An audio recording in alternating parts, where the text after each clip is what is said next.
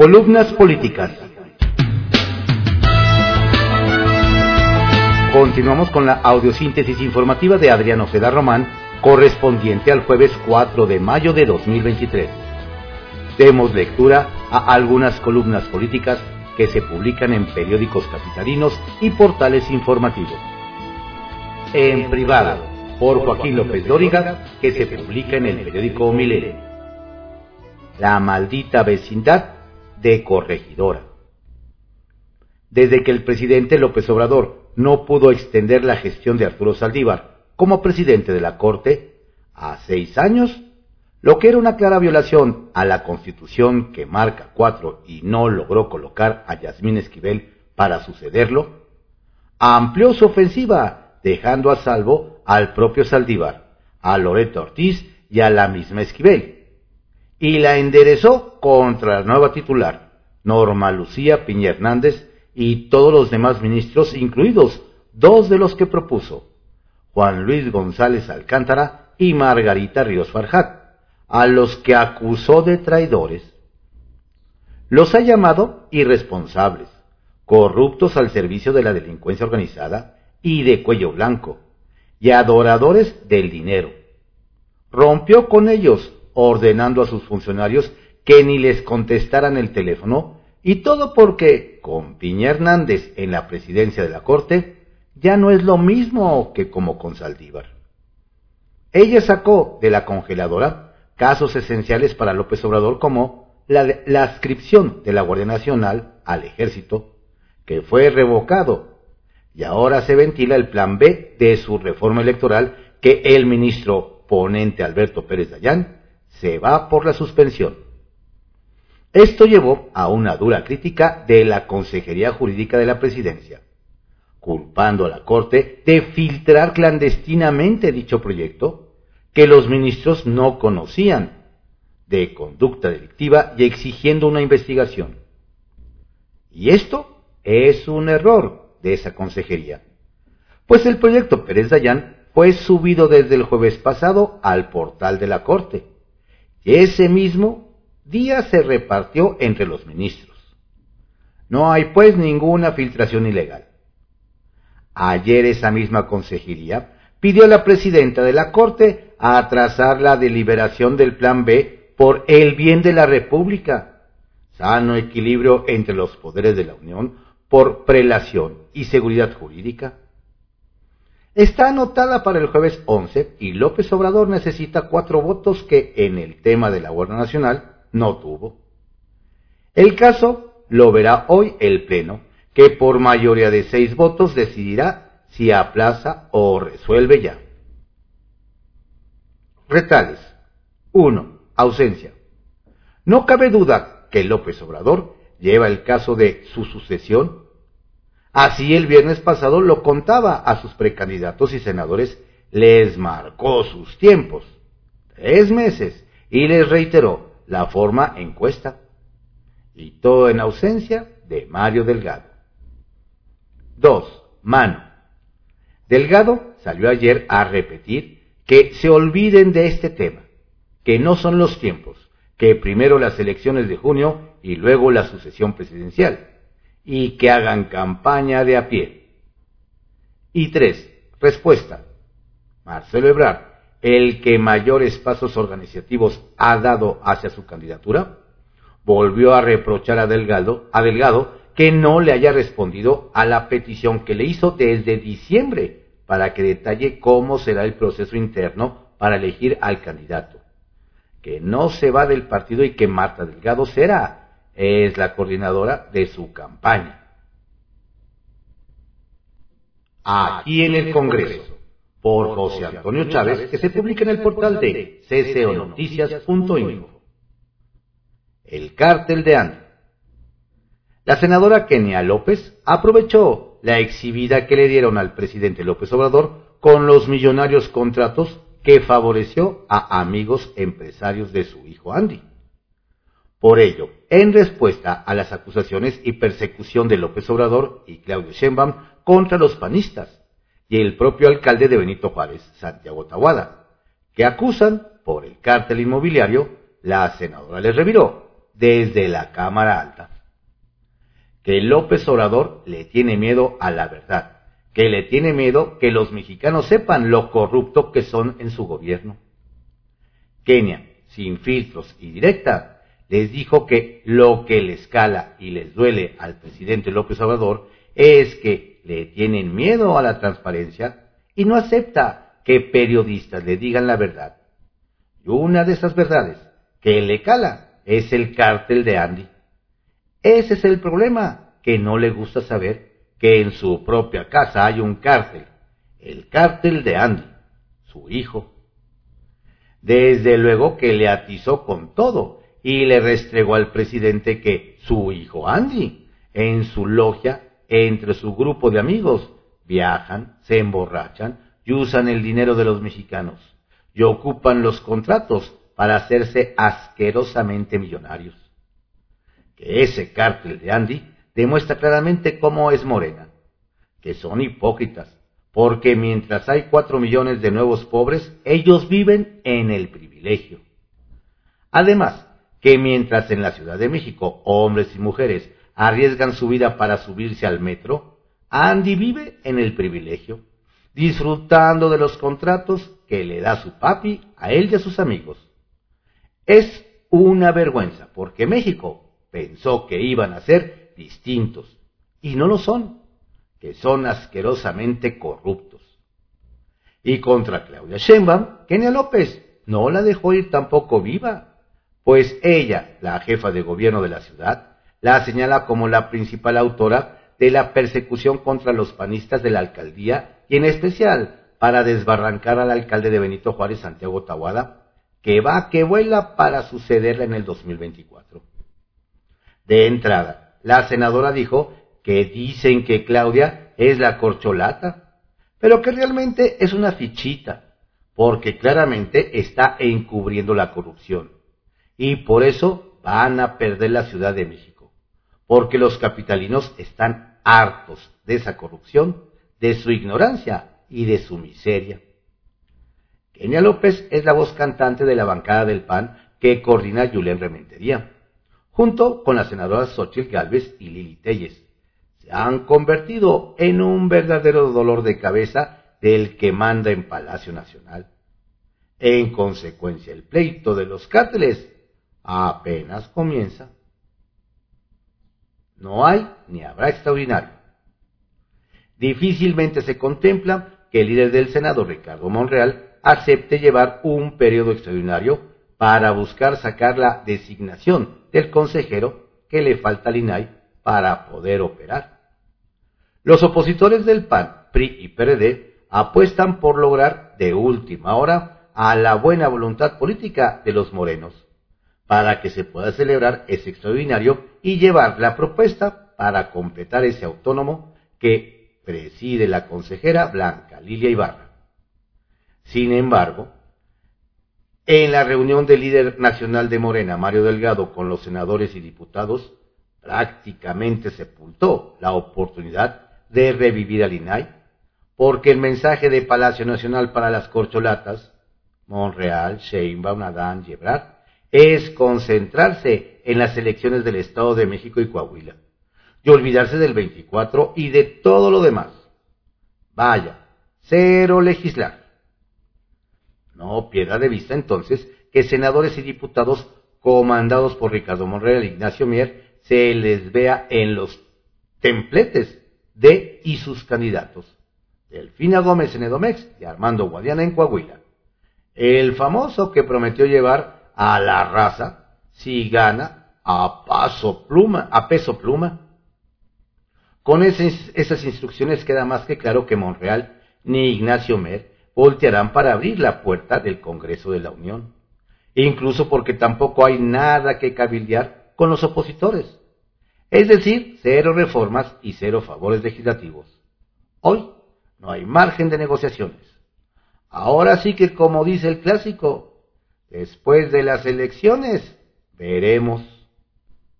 Arsenal, por Francisco García, que se publica en el periódico Excelsior.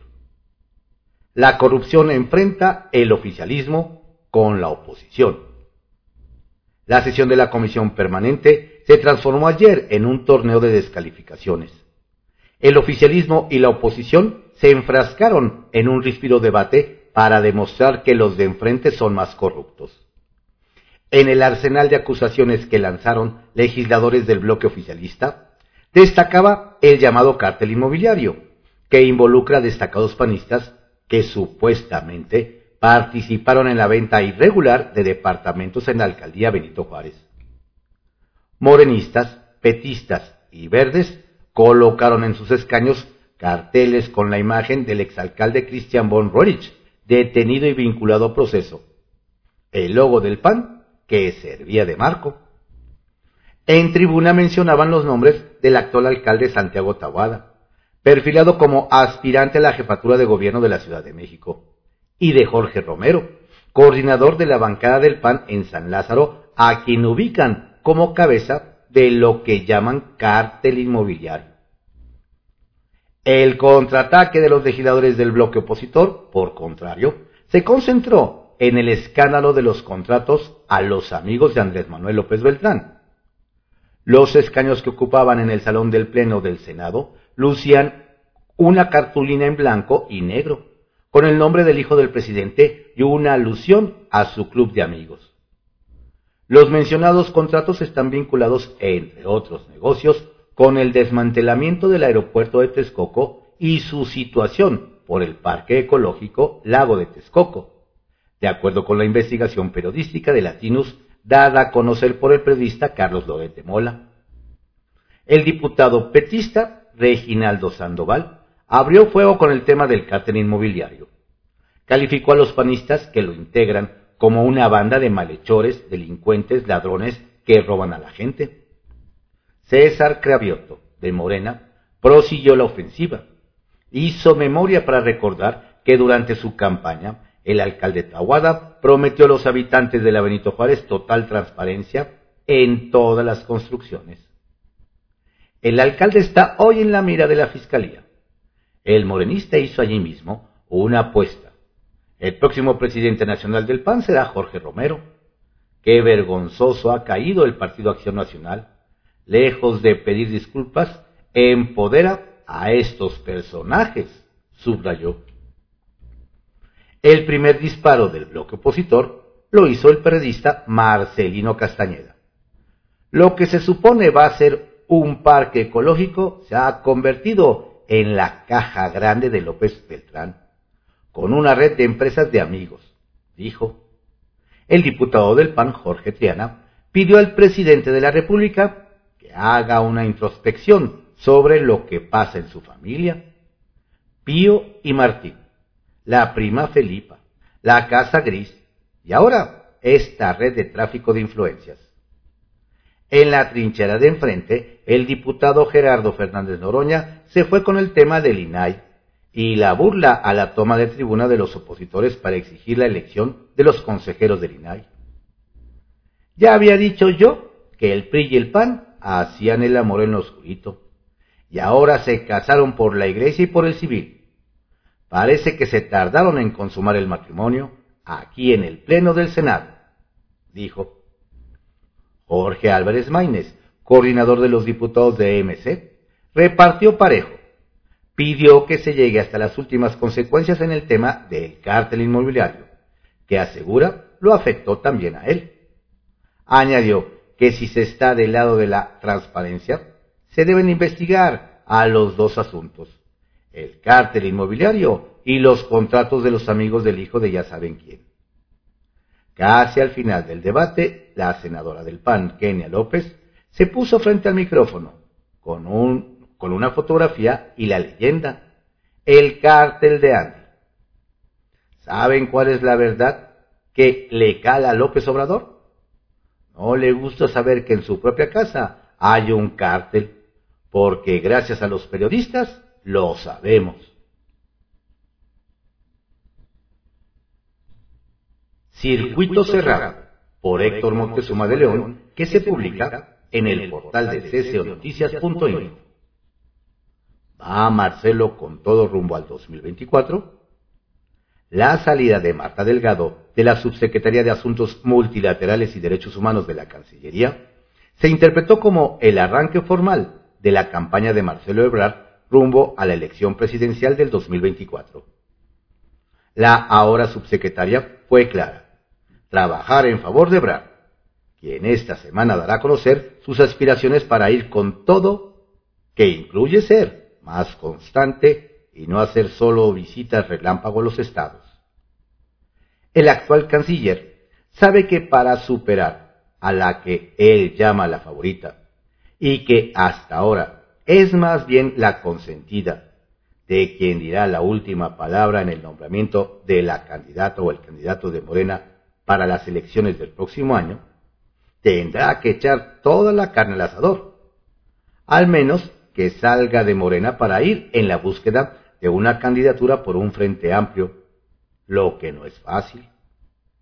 En la Cancillería y en algunos círculos cercanos a la Secretaría de Relaciones Exteriores, hay quienes manejan quebrar es el candidato de los gringos, a quienes les falló la jugada con López Obrador. Eso es algo que el tabasqueño enfurece, porque aunque sabe de las presiones que pueden venir del norte, se considera con los suficientes arrestos para designar a su sucesor. El presidente se trajo de Tabasco a su paisano y brother, Adán Augusto López, con la clara intención de proyectarlo como su sucesor. Pero el exgobernador tabasqueño no creció, porque lejos de ser un intermediario, con la oposición y otros grupos, el cargo de secretario de gobernación se le subió y empezó a golpear, no a conciliar, y no pudo posicionarse en el ánimo de la gente como se vio en el parque Hap Elu, en donde recibió un abucheo que lo hizo palidecer y lo mostró muy incapaz de soportar las presiones. ¿Será ese el motivo por quebrar se lanza a fondo a partir de esta semana, teniendo como ariete a la ex subsecretaria Delgado? Pero con el rechazo de Delgado, el que fue su incondicional en el gobierno del entonces Distrito Federal? Una cosa parece estar clara.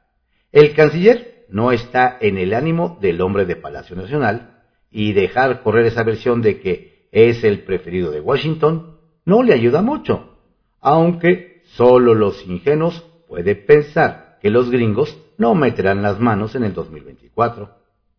De hecho, ya las están metiendo. Como también sería ingenuo pensar que no habrá un ataque despiadado en su contra si López Obrador se decide por otra u otro. Pasaron dos años de la tragedia en la línea 12 del metro que le costó la vida a 26 personas que regresaban a sus casas cuando el tren colapsó en el tramo elevado entre las estaciones de Los Olivos y Tezonco por el rumbo de Tláhuac. Y ni la línea también identificada como La Dorada ha sido rehabilitada, ni la justicia ha llegado. No hay ninguna persona presa, y ni la habrá, a pesar de que la jefa de gobierno de la Ciudad de México, Claudia Sheinbaum, prometió que no quedaría impune.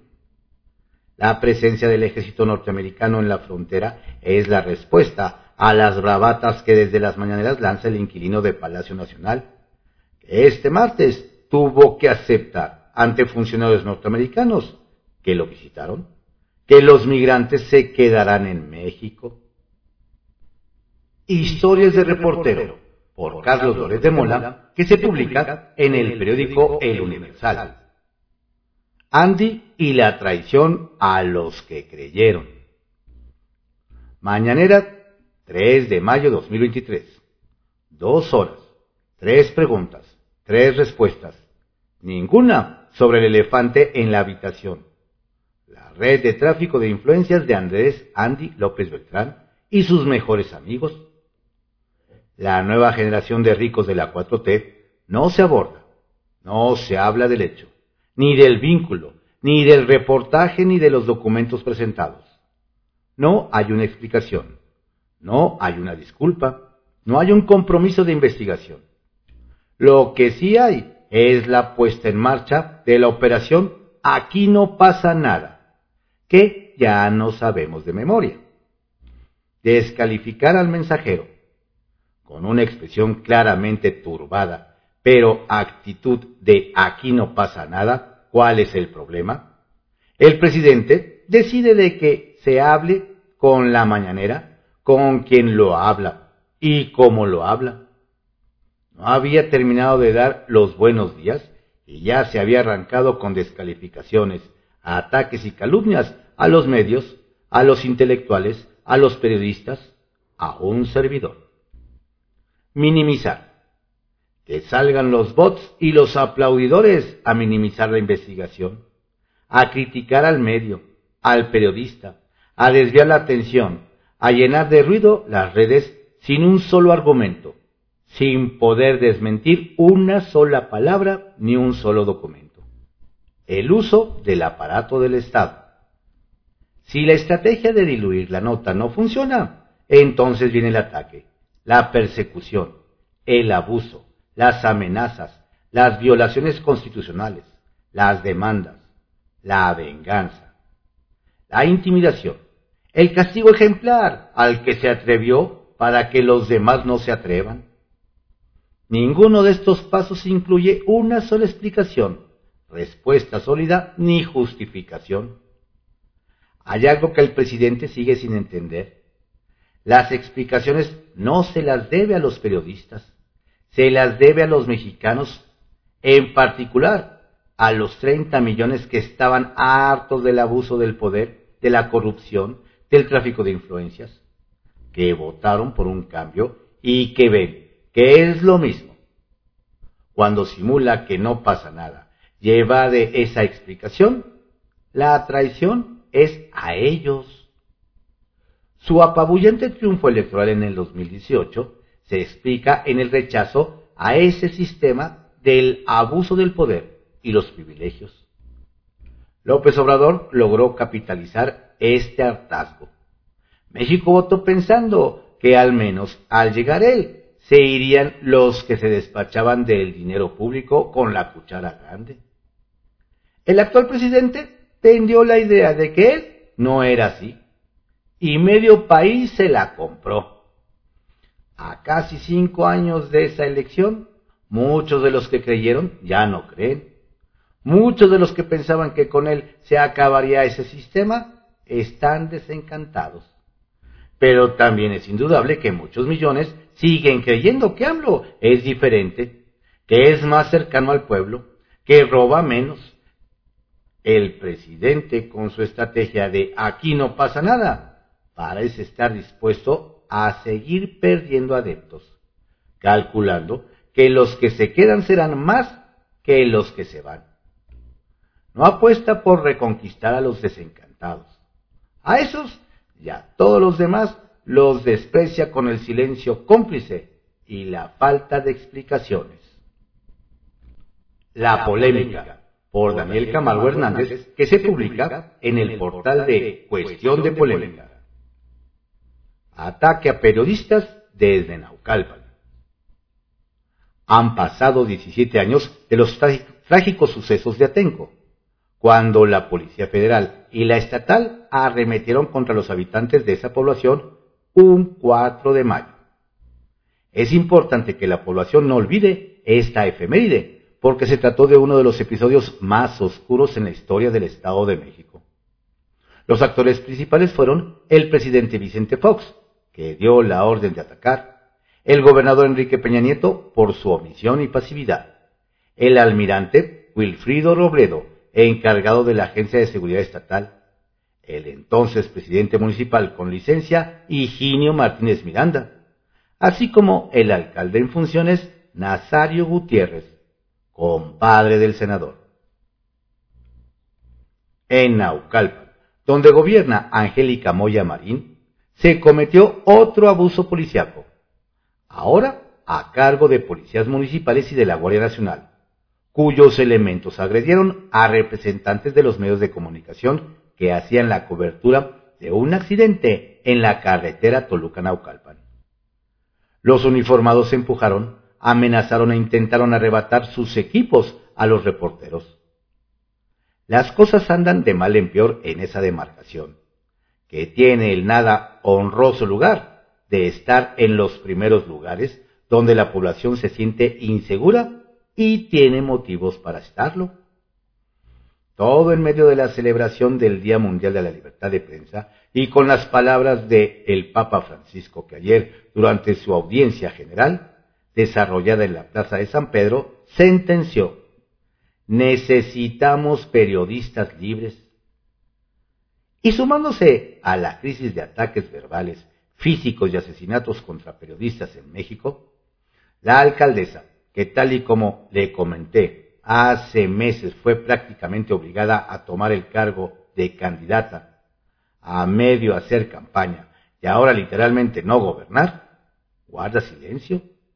Es triste, pero Naucalpan, una de las joyas de la corona, navega a la deriva. Dice la autoridad municipal que abrió ya una investigación acerca del tema. No es la primera vez que sucede. La solución debe ser de fondo, no solo de forma. Y el ejemplo de manera constante durante este año y medio lo ha puesto la propia alcaldesa Angélica Moya, de quien ya no nos sorprende su trato grosero hacia la gran mayoría de reporteros y reporteras mexiquenses. Miles de trabajadores del gobierno mexiquense, pero sobre todo de los organismos autónomos que en este momento prestan sus servicios bajo el esquema de contrato, están que tiemblan ante la posibilidad de que gane Delfina Gómez Álvarez. Me aseguran, temen que replique los programas de austeridad impuestos por Andrés Manuel López Obrador, rebajando salarios, herramientas e insumos necesarios para cumplir con las demandas ciudadanas. La candidata de Morena PT Partido Verde ha señalado que la austeridad será uno de los ejes de su gobierno y que pretende ahorrar en el primer año algo así como unos 5 mil millones de pesos. Ese ahorro implicaría desaparecer organismos como el Comecit, el Instituto de Transparencia y el Instituto de Pirotecnia, e incluso recortar los presupuestos municipales con los que se operan estancias infantiles y comedores comunitarios como en. Una cosa es cierta, y deberían preocupar a todos los involucrados. Según la última encuesta de parametría, casa por casa, solo 27% de los encuestados sabe que el domingo 4 de junio habrá elecciones. Esta cifra tiene su punto positivo y su lado negativo. De manera positiva debemos decir que la cifra aumentó exponencialmente desde noviembre, cuando solo 1% de la población sabía la fecha exacta de la elección. De ahí para acá, los mensajes han permeado y la cifra creció en un 27%. El lado negativo es que solo uno de cada tres ciudadanos mexiquenses tienen conocimiento de la elección. Los demás o no les interesa o no han escuchado con atención los mensajes. Eso es grave. Estrictamente personal por Raimundo Riva Palacio, que se publica en el periódico El Financiero. Le tomaron la medida. En seguimiento a la línea marcada por su jefe político, el presidente Andrés Manuel López Obrador, la maquinaria de propaganda manejada por su vocero Jesús Ramírez Cuevas se puso en marcha. La línea a repetir era que la política exterior de Estados Unidos era injerencista que quienes recibían financiamiento del Departamento de Estado eran traidores y estaban conspirando para dar un golpe de Estado. El presidente busca la cohesión interna ante un enemigo inexistente dentro y fuera de México, con imposturas nacionalistas medidas en su sonora retórica para la gradería. López Obrador reveló que le hizo el reclamo a la consejera para Seguridad Territorial del Consejo de Seguridad Nacional de la Casa Blanca, Elizabeth Sherwood, cuando se reunieron el martes, y dijo que le envió una carta al presidente Joe Biden, donde le reclama ese apoyo a organizaciones abiertamente opositoras al gobierno, legal y legítimo, que represento, lo cual es a todas luces un acto intervencionista. Es cierto, esas acciones son injerencistas en los asuntos internos de otros países. También es cierto que el presidente hizo mutis sobre el financiamiento que el mismo Departamento de Estado le da al ejército. Hablar de un golpe de Estado es un absurdo. Pero no lo hacen sus principales propagandistas por ignorantes, sino para generar corrientes de opinión pública a favor del presidente.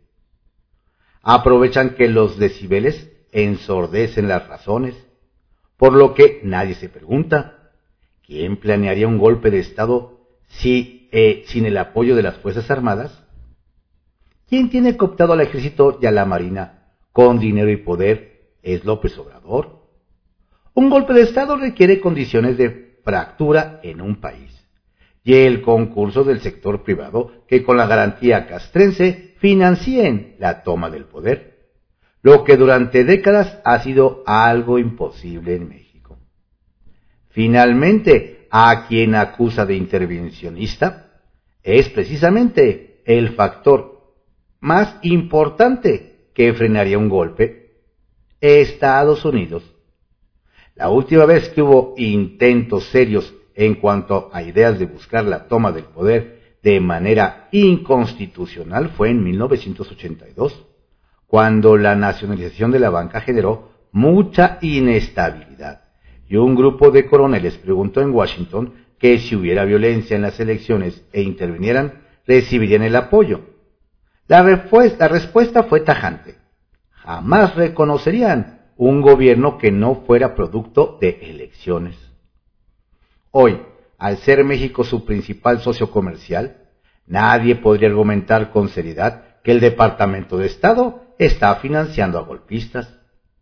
Y además, ¿para qué? El gobierno de Estados Unidos no necesita intervenir en México, y mucho menos en la actualidad. Hay muchos gritos en la mañanera y denuncias, además de lances y arrebatos del presidente en contra de Estados Unidos, a veces llegando al insulto. Las pocas respuestas a acusaciones temerarias han sido respondidas con cautela. A Biden no le interesa un conflicto de fondo con López Obrador, no solo por razones estratégicas, 3.200 kilómetros de frontera común, sino porque en lo que les importa para su seguridad nacional, el presidente hace lo que le piden.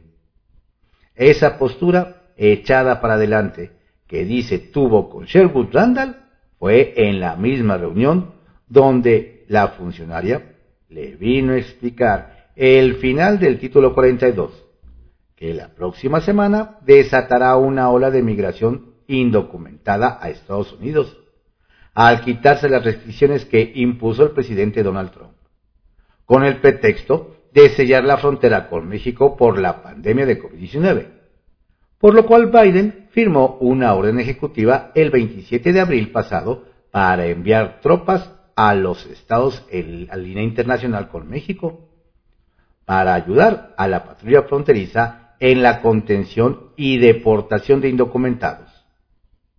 López Obrador dijo estaba en su derecho, pero ocultó que aceptó que miles de centroamericanos expulsados de Estados Unidos serán recibidos en este país. Sherwood Randall fue también la que hace un mes recibió a todo el gabinete de seguridad mexicano para decirles lo que esperaba la Casa Blanca que hiciera para combatir el fentanilo. De manera sutil, le dio instrucciones y el gabinete de seguridad tomó nota para comenzar a cumplir con lo comprometido.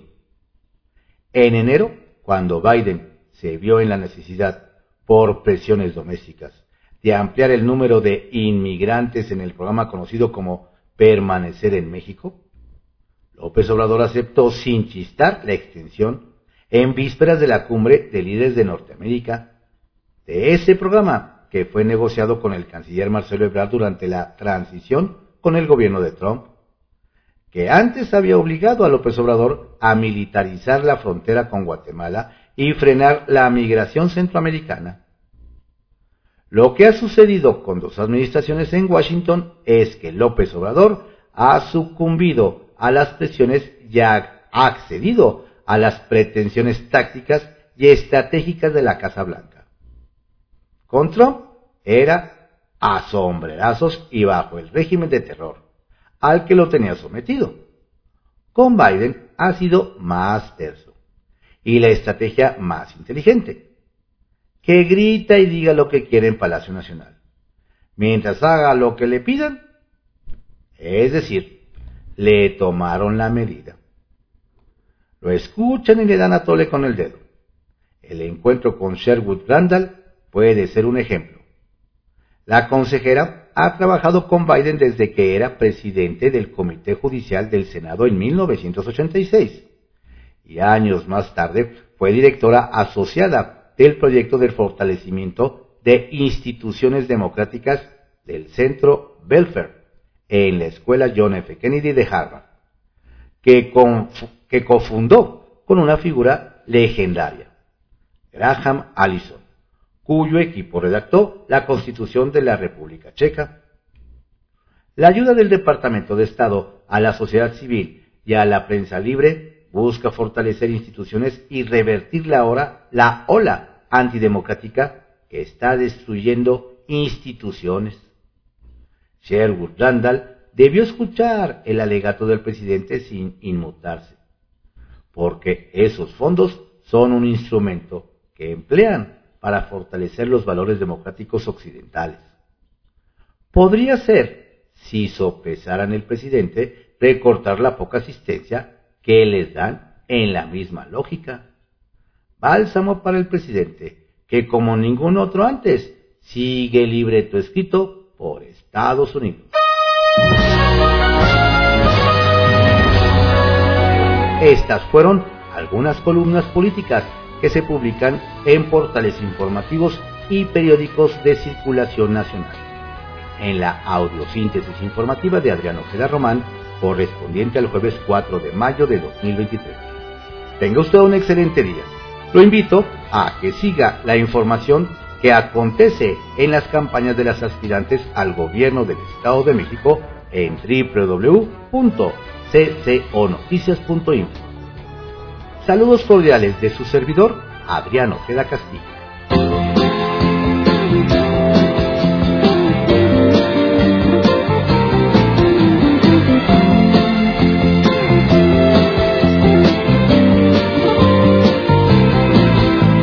Confundí tu piel de nácar con la